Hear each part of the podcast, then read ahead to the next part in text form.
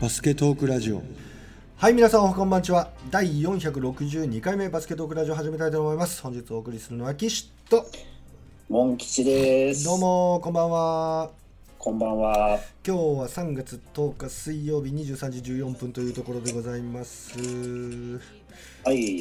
なんかねもう花粉がすげえ目かゆいですね。もうねもうすごいひどいね、今日は特にうん。風邪ひいたのか花粉なのかどっちっていう感じやけど風邪症状はそんな出てなくて、はい。やっぱどうやらこれ花粉かなっていうところでございます、まあそういう意味では嫌な季節になっちゃいましたはいね。本当にうん。うんうんうんうんさてさてモン吉君今日はどんな話を僕に教えてくれるんでしょうか、そうですね。うん。まあこれまであの過去2回はね、うん。ゲストの方に来ていただいて、うん。いろいろとお話をいただきましたけれども、うん。えー久々の、えー B リーグとか日本国内のバスケのことで、うん。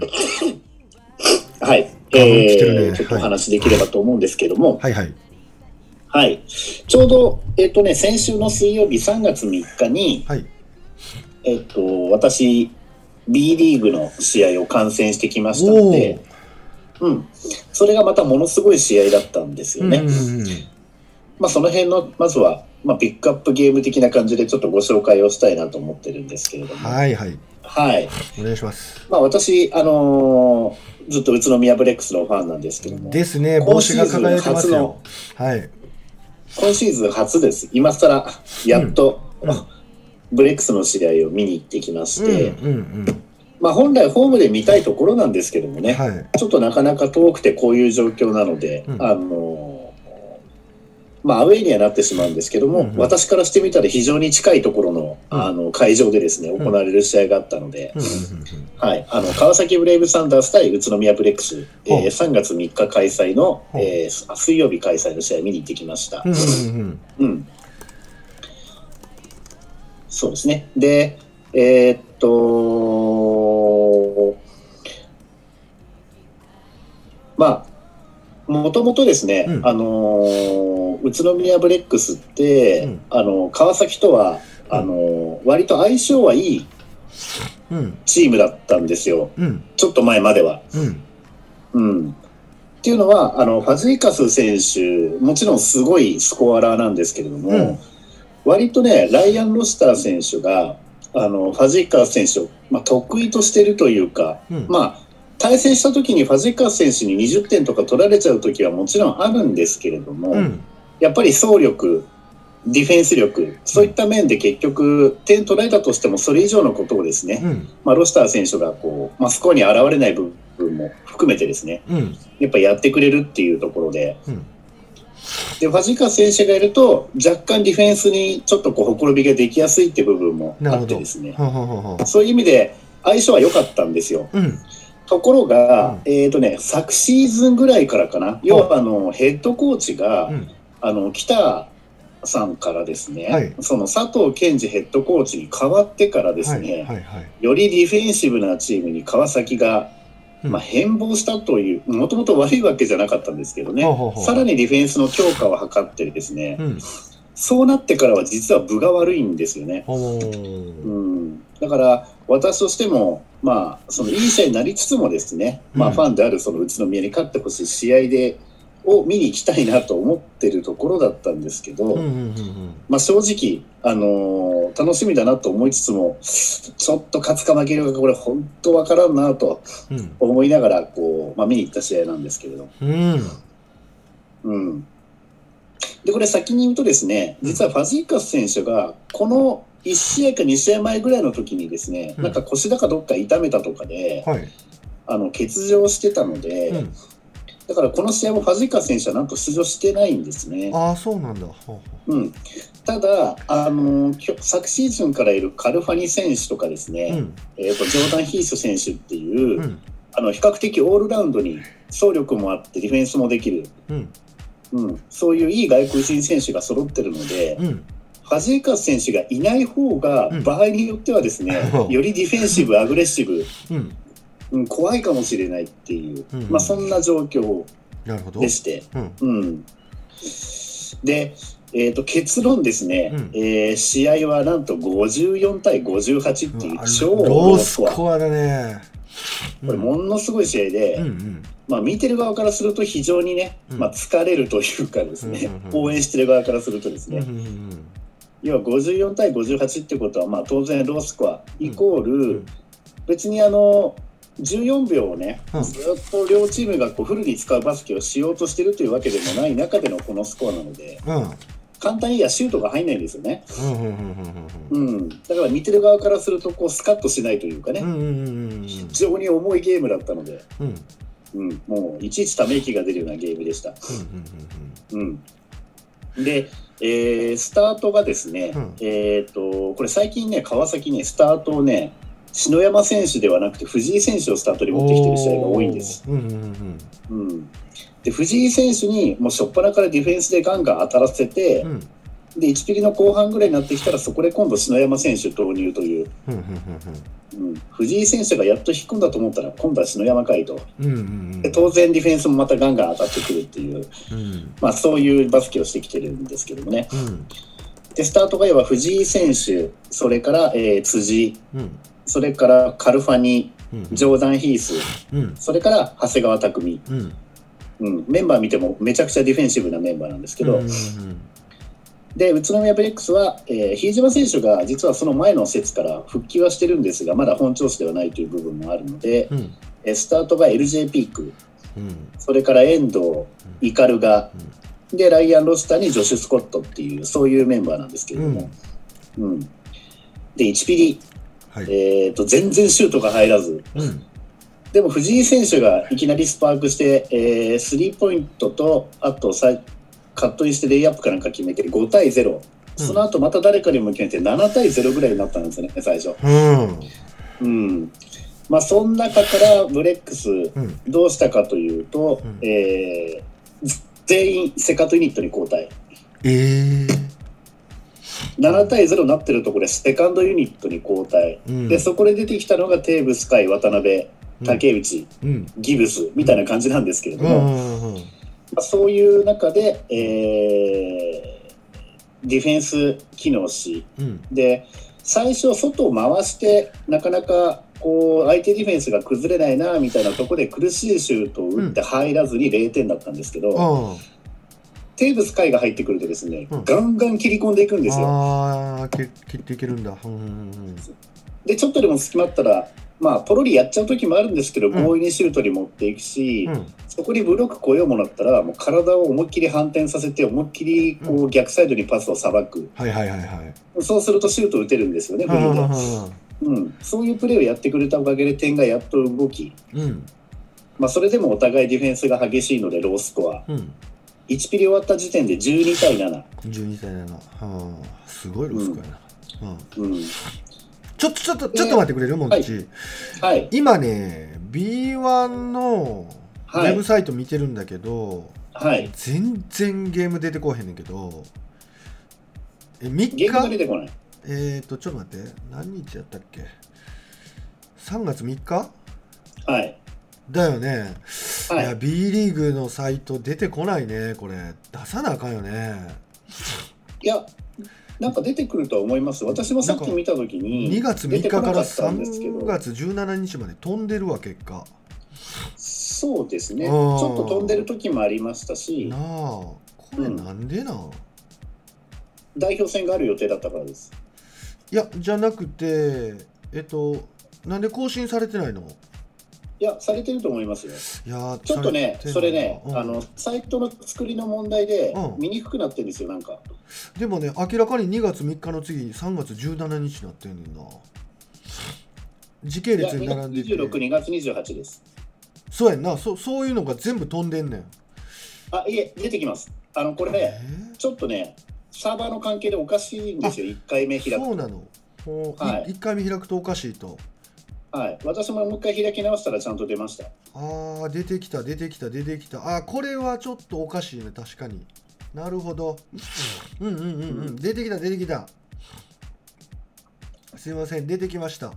うん、まあすいませんって俺のせいじゃないけど。これあのウェブサイトのせいだけど。そうですね。うんうんうんうん。なるほどうん。なるほど、リスナーさんももし気づいて一緒に聞きながら見てる人はちょっと参照するときにいろいろタグってみないとたどり着けないと思います。うんおかしいねこれ、うん、なるほどなるほど、ね。続けてください。ありがとうございます。すいません。はい。うん。で、えっ、と結局、うん。えー前半2ピリ終わった段階で、うん。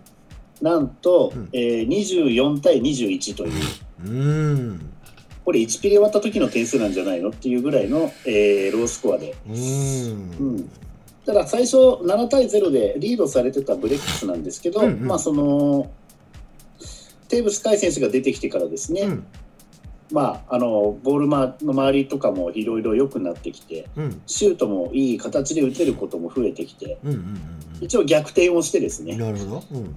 うん、7対0だったのに、うん。えー逆転して、えー前半を終えたと。うん。うん。まあさすがにこういう重いゲームが1ピリ2ピリと続いた場合というのは大体3ピリで得点がドカッと動くパターンが多いのかなと思ったんですけども、うんうんうんうん。うん。えー、と3ピリも13対20、うん。うん、まあ普通っちゃ普通かもしれないですけどね、うんうんうんまあ1ピリ2ピリよりはちょっと動いたかなぐらい、うん。うん、でここも3ピリでブレックスがまた一気に離しに行きます。はい7点7点。要は4点差で前半終わったところをさらにそこで7点離したんで11点差。11点ね。うんうんうんうん、ところがあでまたその4ピリ始まってからもずっとそのリードを、うん。えー保ちうん。11点差を9点にされてまた11点差にして9点差にされてみたいな、まあ、そういう形で10点差前後をずっとこうキープしながら来てたんですけれども、うんうんうんうん、残り1分とかその辺のところで連続でちょっと決められてですね、うんうんうん一気にちょっと追い詰められたんですけれども、るほど。まあ、最後58対54で宇都宮ブレックスが勝ったという試合なうんですが。多分これ両チームの総得点で考えても多分今年度の B リーグの試合の中で多分最小得点。とかなんかそんな感じの試合なんじゃないかなとういう、んうん、確かにでこの試合の見どころとしては、うん。まあ、そのテーブス海選手がとにかくいいところであのゲームの流れをこう持ってきたっていうところとなるほど。うん。最近ちょっとあまり爆発することのなかった渡辺裕則選手が、はい。えー連続でスリーポイントを決めたりしてですね、うん。3本かな。うん。うん。3の3で9だね。すごいね。そうですうね、ん。でチームスコアハイだねこれ。9で。そうですね。ああすげえあ LJ ピークが一応点数的には11点取って1番点取ってるのかなっていうところなんですけど、あのあー LG ピーク、うんえー、2点になってるな。なんでやろう？それ多分違う試合じゃないかと思あうんですけど。これこれ、違う試合 ?3 月3日水曜日。違うの？えっ、と、LJ ピーク、あれ？それ2点じゃないですよ、でも。11点ですよ。ああそうなんだ。なんかこれおかしいのかなうんなんでだろう。あごめん。はいはいはい。ごめんごめんごめんごめん。わかりました。申し訳ない。今ピリオドで見てました。ごめんなさいごめんなさい。あー、なるほど、なるほど。あーごめんなさいごめんなさい。はい11点になってますね。はいすいません。そうですね。という。ことは渡辺で裕則選手は9得点何ピリかでパンパンパンと3つだけ決めて打ったやつ全部入れたっていうフィールドゴールなしやからすごいなこれ。うんうんんん。そうですね、だからそれとあとフリースローをなるほど2分の1ってところですかね。うんうんうんうんうんうんそうやね。うん。すごいな。はんはんはんはんなるほど。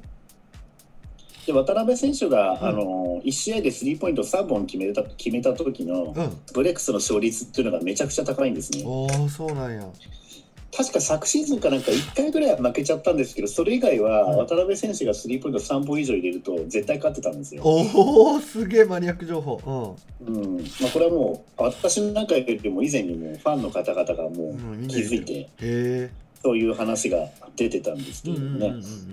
うんまあそういった部分も重なり、うん。うん。うんまあ、見に行った甲斐があるなという試合ではあったんですけれどうんうんうんもう、ん。うんそうですね。なるほど。レオト君出なかったのかな？まあ出れる状況じゃないですないか。ね。ないかないか。やっぱりねし昨シーズンうん。あのー三冠かなんか取ったんだっけな？藤井優馬選手、うん。うん。うん。やっぱりすごい。あそうん。まあ、篠山選手を控えに持ってって藤井選手をスタートで使うっていうのは、まあ、私も見ててこれはう、うん、ありだなっていうのはあそうなんだ。日本代表のキャプテンを控えで使うってどうなんだろうっていうのもありましうんたけど、うんうんうんうんうん。これも藤井選手も別に控えで出てこようがスタメンで使おうがうん。どっちで出しても同じように働いてくれる選手なんでね、うんうんうん。まあどっちでもいいっちゃどっちでもいいのかもしれませんけど。なるほどやっぱ藤井選手が出てる時うに、ん。最初に川崎に流れを持ってくるってケースが多いんですよね。やっぱハッスルするし。うんこの試合でも最初の2回の得点両方とも藤井選手でしたしね、ああそうなんや。まあ、ファジーカス選手がいるかいないかによってもちょっと違うのかもしれないですけど、ううん。ん、やっぱ見てて藤井選手が一番ブレックス目線で見てると一番怖い選手だなっていうのうは、ん。うん感じますね。なる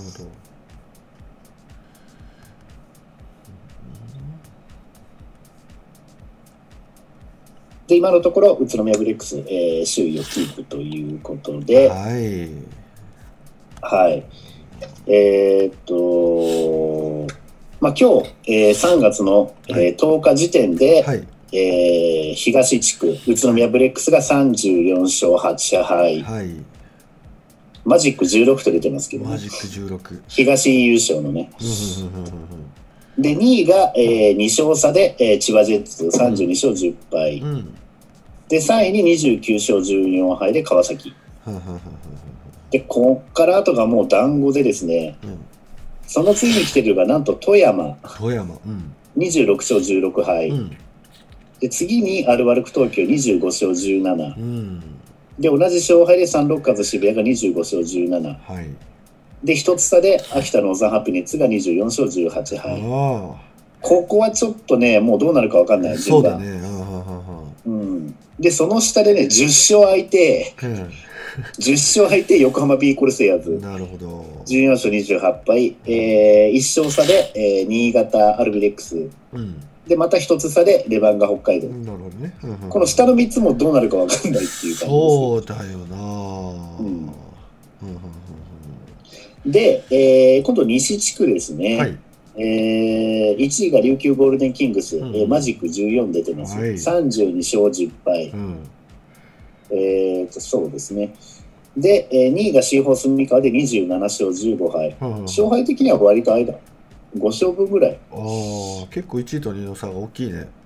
うん。まあ、対戦相手どことやるかって回数が結構バラバラになってるみたいでね、ちょっと本当の強さっていうのはちょっとなかなか分かりにくいところもあるんですけど、うん。で3位に、えー上がってきました。大大阪エベッサ25勝17敗。来ましたね。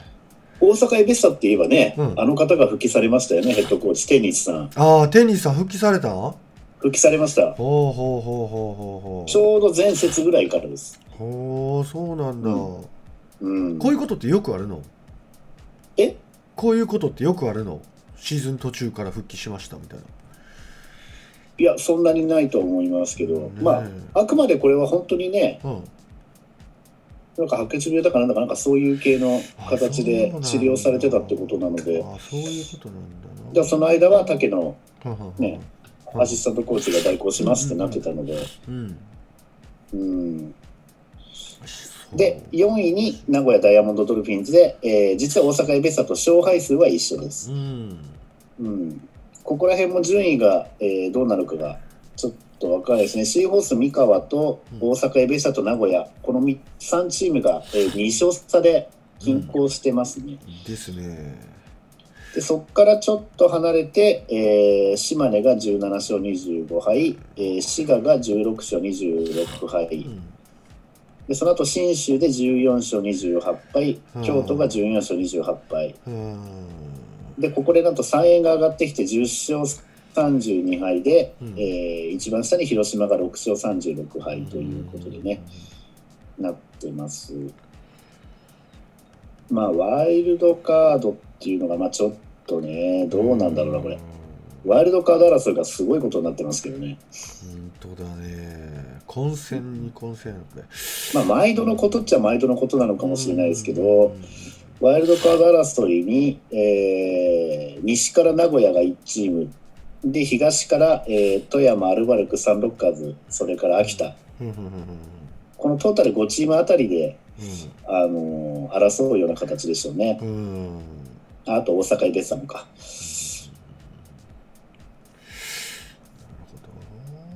ああ、ちゃんと書いてるなここ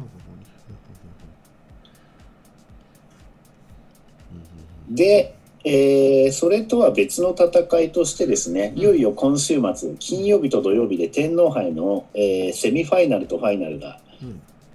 男子だけうん。遅れて、遅れてというか、まあ、元からこの日程でしたけど、行われるわけなんですが、うん。まずセミファイナル1回戦の方が宇都宮ブレックス対アルバルク東京、うんでもう1試合の方が、えー川崎ブレイブサンダース対三河、シーホース三河。でアルバルクに関しては、実はあの田中大輝選手と、うん。えーカーク選手がですね、うん。今、離脱してます。そういう意味では宇都宮が圧倒的に有利と言われてはいますが、そんな中で今、アルバルク、小坂部選手がスタメンになって結構活躍してたりとかですね、うん。また別の勢いが出てる部分もありますのでう、んうん、何が何でも絶対宇都宮勝つとは言い切れない部分もありますけれどもね。うん。ただ、カーク選手がいないっていうのはちょっとやっぱね、そうだね。全然またチームの様相が変わってくるよねこれ。そうですね、ブレックスにロスターがいないのと同じようなもんですからね。これは正直言うと、ちょっといい試合にはなるにしても、最終的に勝ちをさらっていくっていうことに関しては、ちょっときついんじゃないかなと思って、決勝に行くのは、まず片方は宇都宮じゃないかなと、私は予想してるんですけれども、まあ、というか、ほとんどの人がそう予想してると思いますが。うん。で、こっちのね、川崎対三河が全く読めないです。ファジーカー選手が、えー、ともう復帰しまして、うん。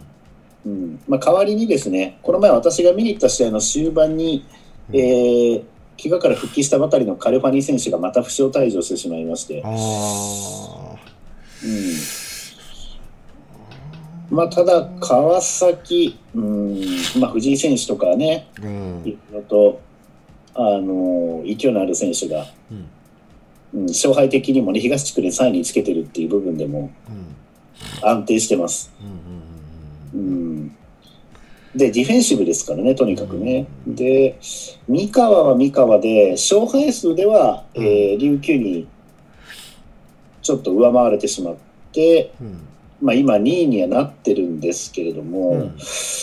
勢いはかなりあるチームなんじゃないかなとは思ってるんですよね。まあ、これ、読めないな、私は、今の流れを見てると三河かなって感じがするんですけどね。で、三河が前にここでも取り上げた、うんえー、と、なんだっけな、あの、トリプル、ミスタートリプルダブル、うん えー、と、名前が出てこない。なんだっけな。ええー、と、なんとかは、コリンスワーズ。ーうんこの選手がすごくてです。そうですね、うん。この選手をポイントガードで最近使ってるんですよ、スタメンで。もう熊高とかあうん。のスタメンじゃなくて、だいへぶーあのプレー時間が限られてしまって、もう視野がめちゃくちゃ広いし何でもやってくるポイントガードなので、へこう外国人えのうん黒人のポイントガードでスピードがあってアタックしてくるとかっていうんじゃなくて、うん。なんて言うんだろうな、あの、ちょっと古い話なんですけど、昔シカゴブルーズにいたトニー・クーコッチ選手みたいなのがあポイントガードやってるみたいな感じっていうんですかね。うまく言えないですけど、もう本当にオールラウンダー的で、うん。キラーパスやってくるわ、スリー打つわ、うん。ゴール下に突っ込んでくるわっていう、非常にこうディフェンスする側からするとタチの悪い。そしてリバウンドもガンガン取りに来るという。で、ミスマッチをついて、あの、ポストプレーもしてくる。うん。うん。この選手がいると強い。それに加えて金丸だ、あのガードナーだ、河村だっていう、どっからでもシュート打ってくる選手がやっぱりいるので。う、ん。うん、まあちょっと勢い的には三河かなっていうような感じがしますし。う、ん。うん、やっぱ川崎もディフェンスをハードにやっていこうとしても、ファジーカス選手で得点を取ってもらえないと困るなっていう状況だったとすると、うん。ファジーカス選手がコートにいると、どうしてもディフェンスでアグレッシブに行ききれない部分があるので、うん。じゃあイコール点の取り合いになるってなると、今度じゃあ三河の方が有利かなっていうようなふうに考えるので、うん。まあ、三河なんじゃないかなというような気がしてます。うんうんうんうんそうですね、だから私の予想は決勝は宇都宮対三河になるかなっていうような、で三河と宇都宮、今年の対戦成績見てても、うん。そんななんかどっちかが一方的に勝ってるって感じでもないようなところがあるので、これもなかなか読めないですね。なるほど。うん、宇都宮ブレックスも、まあ、勝率的には多分宇都宮の方が高そうに見えるんですけど、んうんちょっと三河を苦手としてるような雰囲気があって、あるんだなんかね、1勝1敗なんですよ。あれ、2回やって2勝2敗かな、だから。えーなんか一方的に勝ってるわけでもないので、うんちょっとやりにくそうですね。えで、要は金丸選手を止めてるんですよ、割と。ーははははは遠藤選手がもうへばりついて。ただ、金丸止めてもですうね、ん結局ガードナー止められないや、そのコリンズワース止められない。うん。あと、控えで出てくるね、長野選手っていう、うんあの、スピードのあるガードの選手に引っかき回されてですね、ははははうん、なかなかこう、ディフェンスの、あの、カバーディフェンスとか、うん。ディフェンスのローテーションがすごく早いんうんですけど、宇都宮って。うんうんそのローテーションが間に合わないオフェンスをされてですね、うんうんうん。あのこの前崩れているので、うん安齋ヘッドコーチがその辺どう修正して、もし三河とやるってなった時にはですうね、ん臨んでいくかというところですね。そうですねやりにくいのでもなんかゴールデンキングスと三河見てても金丸選手はい結局打たしてもらってないじゃないですか、はい。結はい。局なんか今スタッツ見てると31本のゼロなんですよねうん。うん。でやっぱ打たしてもらってない状況でこれだけやっぱこう何？カイル・コリンズワ選手が使い込めるんだろうねいろんな選手を。だからこう的を絞らせないっていうかやっぱ相当いいちょっとガードワークを見せてるのかなっていう感じはしますよね。そうですね。うん。でもってガードナー選手はもう大体決めてくるし。うん、うんうんうんうんうんガーナー選手硬いね。うんだから結局、信州なんかもね、この前やってて、非常にディフェンシブな、ね、チームで、うん。結構いい試合に持ち込んで、ドル試合に持ち込んではいるんですけど、結局、いざとなった時にガードナーに結局こじ開けられて決められてしまったりとか、やっぱそういうところで、なかなか、ううんん、肝心なところで止めきれないっていうところがどうしても出てきてしまうので、確かに。うん、なるほどそうですね。うん。まあ、これがちょうど今週末、えー、と要するに12、13ですね、3月の。うん。埼玉スーパーアリーナで、えー行われます。3月12、13か。うん。これも両方とも一戦一勝という形のパターンですね。で、逆に、えー女子ダブル JBL はい。の方はプレーオフが、えー先週から始まってましてですね、これがまたあれなんですよね。あのトーナメントがこう男子とはまた違う形になってまして、えー、どう違うの？もうトーナメントの形が、えー、とシードシードになってるんですよね。だから東の1位と西の1位はスーパーシード的な形になってうん。いてで2位のところが今度第2シードん？第2シードっていうんじゃないな。なんて言うんだろうな。普通のシードになっていて、うんで女子はえーっとダブル JBL のうん順位表をちょっと見ながら話していきたいんですけども、はい。見にくいな、えーとあった、これか。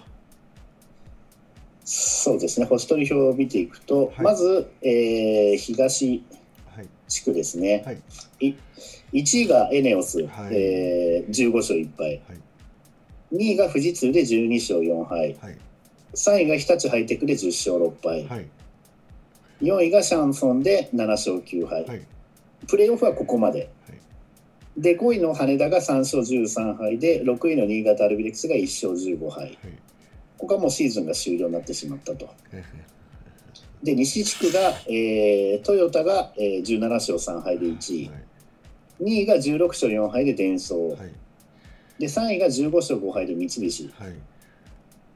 で4位が、えートヨタ紡織8勝12敗はい。ここまでですね。うん。で、えー、と5位の ICAW はい。さっきのねシーホース三河にいたあの桜木 JR はい。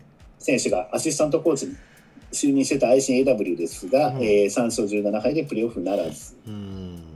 で6位に山梨クイーンビーズ、えー1勝19敗と。うん。いうことでこの2チームはもうシーズン終了と。いう形ですね。でまずプレーオフなんですが、えー、と順位的に、えー、とそのまず三菱電機とシャンソン。うーん。はい。三菱電機シャンソこれ一発勝負ですね。ンうんうんうん。でこれが73対70で、えー三菱。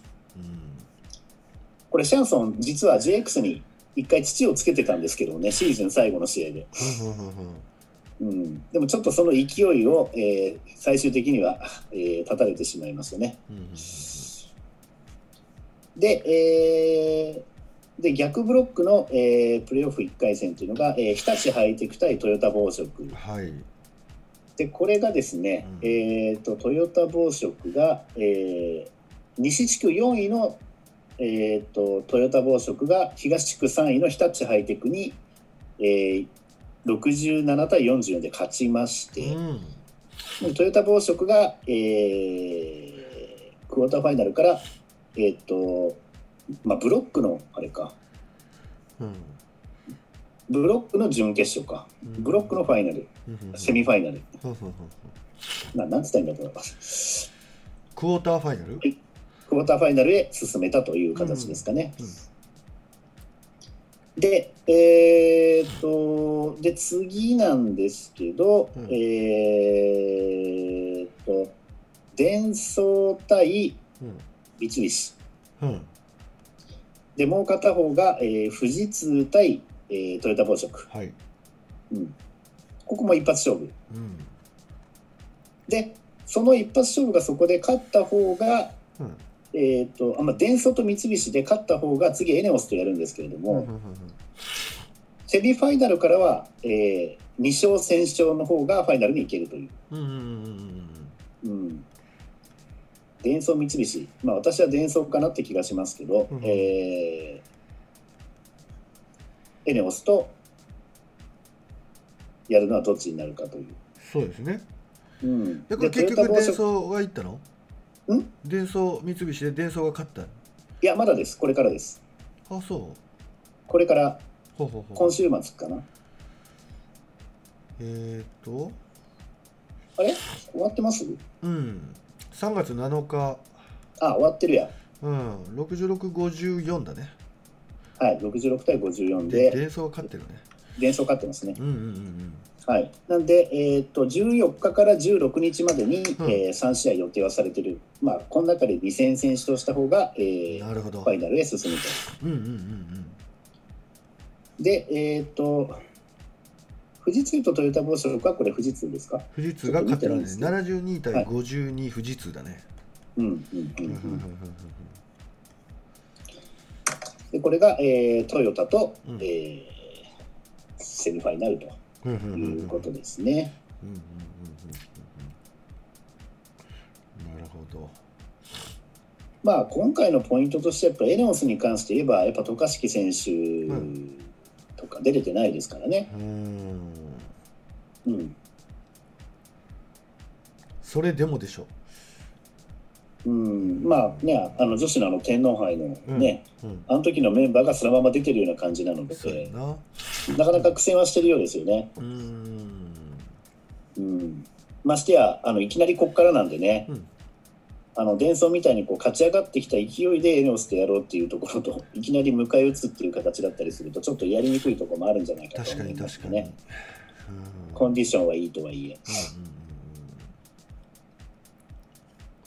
だからもしかしたらもしかしてがあるかもしれないっていうところがうん。今年の女子のプレーオフの面白いところかもしれません。そうですね。うん、でもこういうタイミングみたいなのをついとかないとうん、もうずっとエネオス行くよね。そうですね。う。ん。嘘でも何でも嘘じゃないけどこういうタイミングとか隙を伺ってやっぱうりん、こうやっぱりどっか差し込んでおけば次のリクルートとかねもしかして変わってきて勢力図までが動くっていうことになるかもしれないしそうですよこの一ね。戦はすごく大事でしょうね。う、うんんうんうん、だからリーグ戦ではぶっちぎりられても、うんこういう一発勝負の時にね、そうそうそうそう。隙をついてっていうか、まあ弱みをついてっていうところの言い方、あんまり聞こえは良くないですけどね。うんそれでもやっぱりちょっと別のチームに優勝してみてほしいなっていうのもうんうんうんうんありますねう。んうんうんです面白くするためにっていうところで。ね。うん。なるほど。なので今週末はね、うんそういった意味でも、えー男子も女子も非常に熱い試合がうん続いてですね。います。うんうんうんはい。了解でございます。で、えっ、と、そうだ、言い忘れましたけど、あの、川崎ブレイブサンダース、あの、ヨネス選手、うんうん。うん。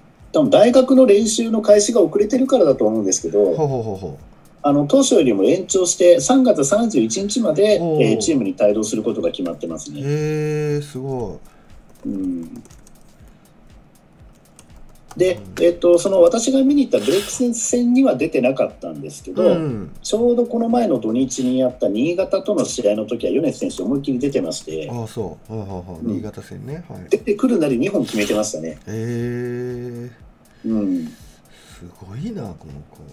うん、だから私もよく世間で言われてるその米津選手やっぱ小さいっていうのはあの細いっていうところとかね、うんうん、そういった意味で本当になんかディフェンスでこう一生懸命ついても相手のポイントガードにこうそのままうん。押し倒されちゃうんじゃないかみたいなね、うんそういう風なイメージを持ってたんですけど、うんあんまそういう感じではないですね。今のところそうか。まあ、あんまりそのハードに相手のディフェンスに疲れてたりとかそうやね。俺ねそそういうシーンがない。からちょっとわかんないですけどうね。ん。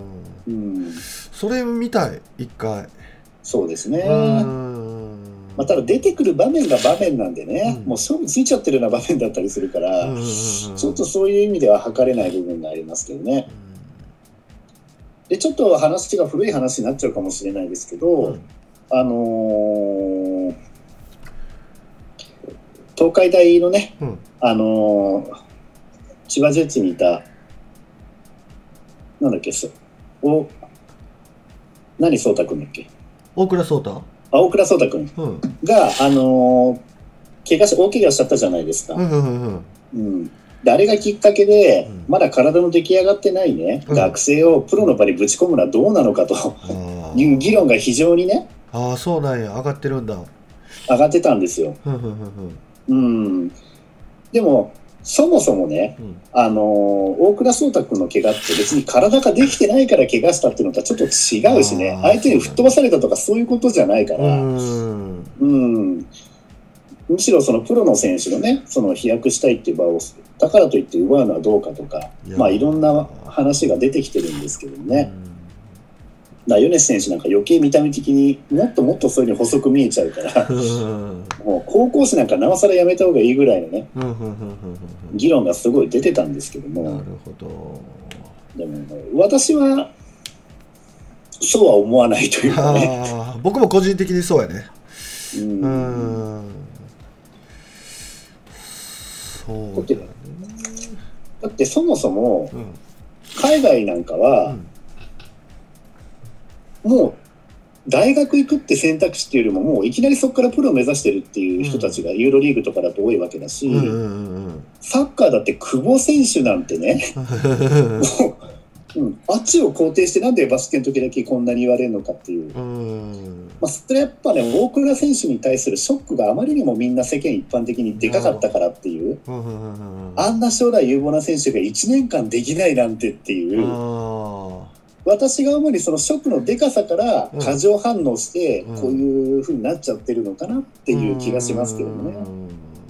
だってまあ、しかも大倉颯太選手がまだ大学1年なら分かりますけど、うん。もう今度大学4年になる年齢だったわけだから、うん。馬場選手がね、うん。あのー特別指定で入ってたりとか、そういう時と全然変わらないわけで、ううん。んなんかそれとこれとはちょっと違うんじゃないかなっていう部分はうん。感じますしね。うん、確かに。小坂部選手だってね、うん。うんちょうど今ぐらいの時期に特別指定で入って、そこからもう大学の部活辞めてプロに専念するっつって今シーズンこうやってやってるわけですから、うん。年齢的にも別にそんな早い年齢じゃないし、うん。うん。そうだよな。うん、あとファン目線的にはもうこの何かいろんなこう難しい条件とか大人のうん。考え、思いとかってあると思うけど、うん単純にファン目線からしてあの高校大活躍した選手がプロのコートに立ったら一体どうなるのかっていうのを単純に見てみたい。まあまずそれはありますよね。うん川村選手が別に潰されたっていいし、まあ、うんそうなってもしょうがないじゃん高校生やしって言って温かく見れるし吹っ飛ばされたって、まあ、怪我しないことはもちろん、うんそれに越したことはないんですけどでも、うん。あやっぱりあれだけアンダー18で暴れ回ってた選手でもやっぱこう大人のガチバスケになるとこんだけ通用しないのかっていう見方もあったりいや実際にはやっぱり河村選手あの特別指定で活躍したじゃないですかはい。去年でも活躍したじゃないですか、はい。高校生出てきて。ああいう姿ってそれはいろいろ思惑あったと思いますよ。あの、うん。本当にガチでか勝つだけだったらもしかしたら河村選手 DNP で終わってたかもしれない。でも、うん。やっぱファンの期待に応える意味でも河村選手をコートに投入したわけだと思うし僕は、うん。あれ勝負かけて河村選手出したわけじゃ僕はないと思うよね。そうですね。うん、やっぱり河村選手個人のやっぱり、えー経験の蓄積であったりあとフうんァン、僕みたいなファンねやっぱりあの河村選手が B の世界に出てどうなるんだっていう単純にそこに興味を持ってるファンの皆さんって絶対いたと思うんでうん、そうですよね。そういう意味でも、うん、やっぱりこうもうちょっと、うん、怪我はもちろんしないに越したことにないんですけどおおらかにやっぱ可能性っていうのを置いといてあげてほしいなって僕もモン吉と同じ考えでねそう思いますね。実際川村選手もその去年だったかな、うんそのまだ福岡第一卒業間際で3円に行った時に、うんうんうんあの3円で渡されたフォーメーションをですね、ん全部一晩で覚えてきたらしいですからね。ああすごいじゃない。意識の高さがまず全然違う。年齢じゃねえんだよっていう部分を逆にね、うん示してくれてるし、確か川村君に関しては活躍してもしてなくてもどっちにしても納得できるっていうところありますよにね。そういうことですよ。う。うんんでやっぱり高校バスケとかバスケットークラジオもそうでしょ？結構僕らパーソナリティってカテゴライズされてて、まあ、僕は何も知らないっていう立場に行っちゃってるけど、えーモン吉は B すごく詳しくて、えーキリは学生バスケに詳しくてみたいなこうちょっとなんとなくカテゴライズされてんねんけど結局 U18 の川村君が B に大学飛び越して B に行ったっていうとこうカテゴリー間でもファン層って違うと思うんですよ。うん。うんそこがこう混ざるじゃないですか。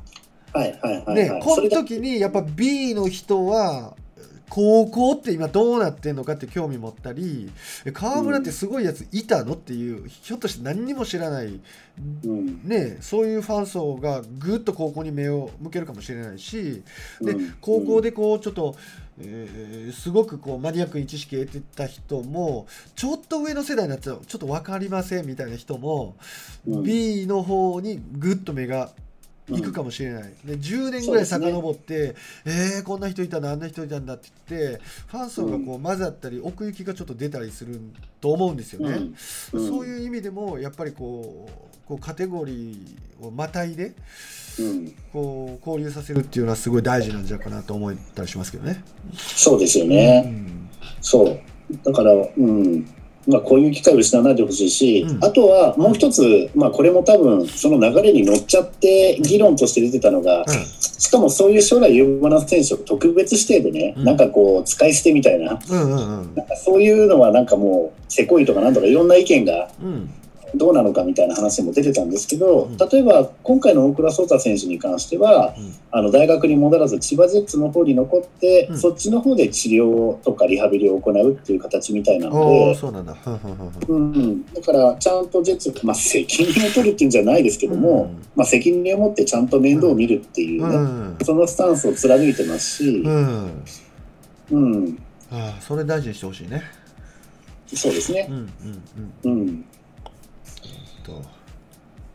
まあ、そういうところはすごく、まあ、いい話だなと、まあ、いい話というかね、うんうんうん。まあうん、なるほど。そういうところはちゃんときっちりと、まあ、後始末っていうかね、ところもちゃんとやってたのでまあ、良かったなと思った部分でもあるんですけうんれども、うんうん、であとはちょっと別の話ですけど、はいはいはい。えーっと富永選手がまた爆発してますね。あーのそうなんや向こレうで。ンジャーカレッジで。えー、渋い。ちょっと聞かしてよ。それ全然知らない。うん、あの実はちょっとここ、えーっと今シーズンに関しては富永選手ってうん。1試合平均が13.9得点、うん。1.9リバウンド、1.1アシストということで、ほうほうほうほまあ富永君にしては普通というよりなんかスコア的にあれっていうようなねううん。のが続いてたんですけどうんも、うんうん。まあ、2月終わりとか3月に入ってから再びスターターに復帰してから立て続けにモンスター級の得点を記録しているというなるほどなるほど。どんなどんなどんなモンスター級って聞きたい、うん。まず3月3日のグレイソンカレッジっていうところとの試合ではうん。39得点。えいやすごいな。うん。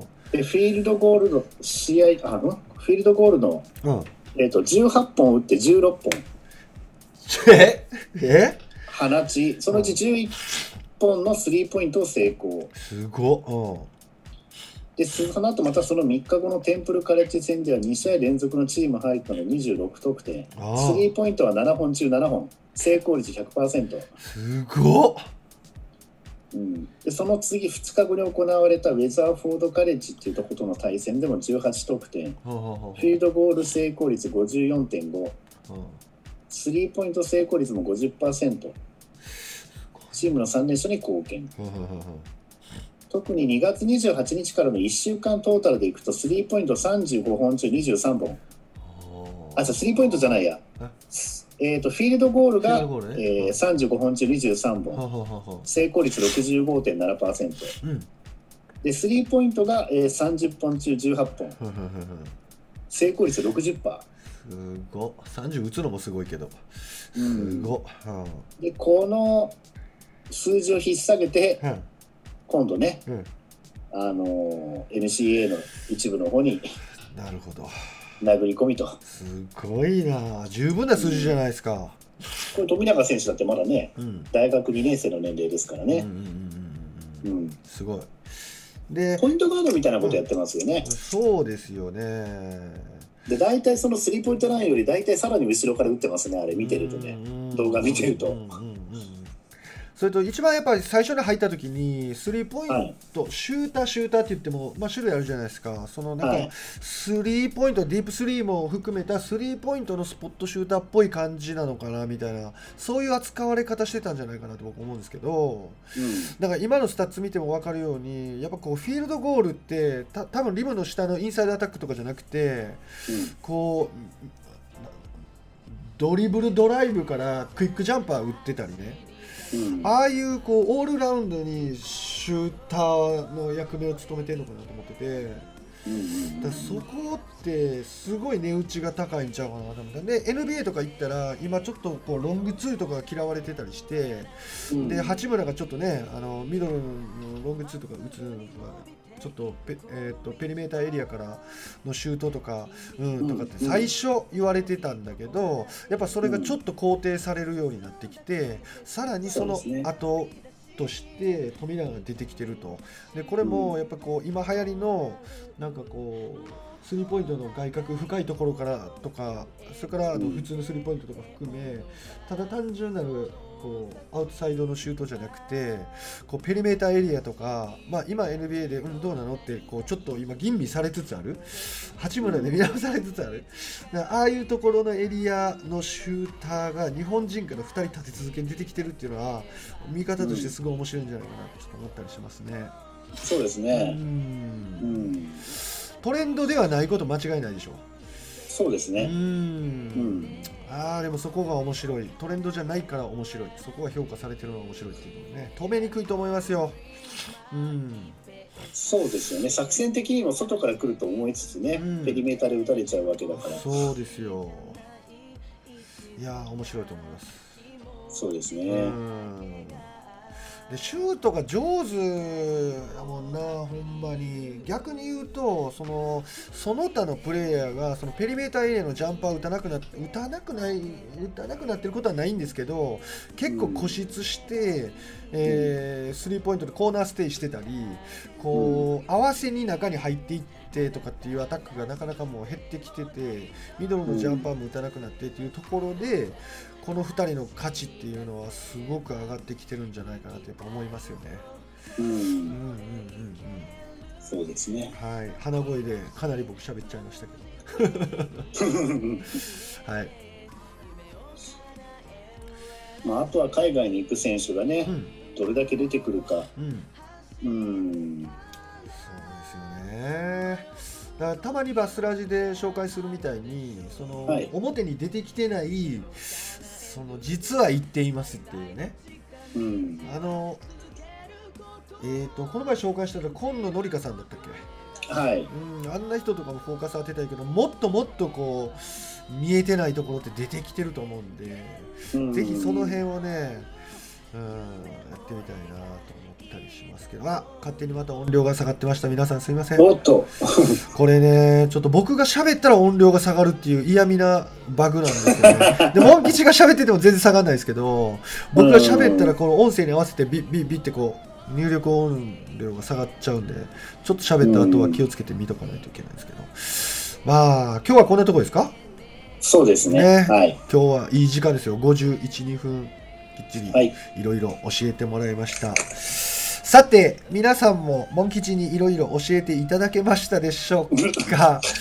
えー、第462回バスケットークラジオ終わりたいと思います今日は花声の騎士とモン吉でした。See you next time バイバイバイバイ。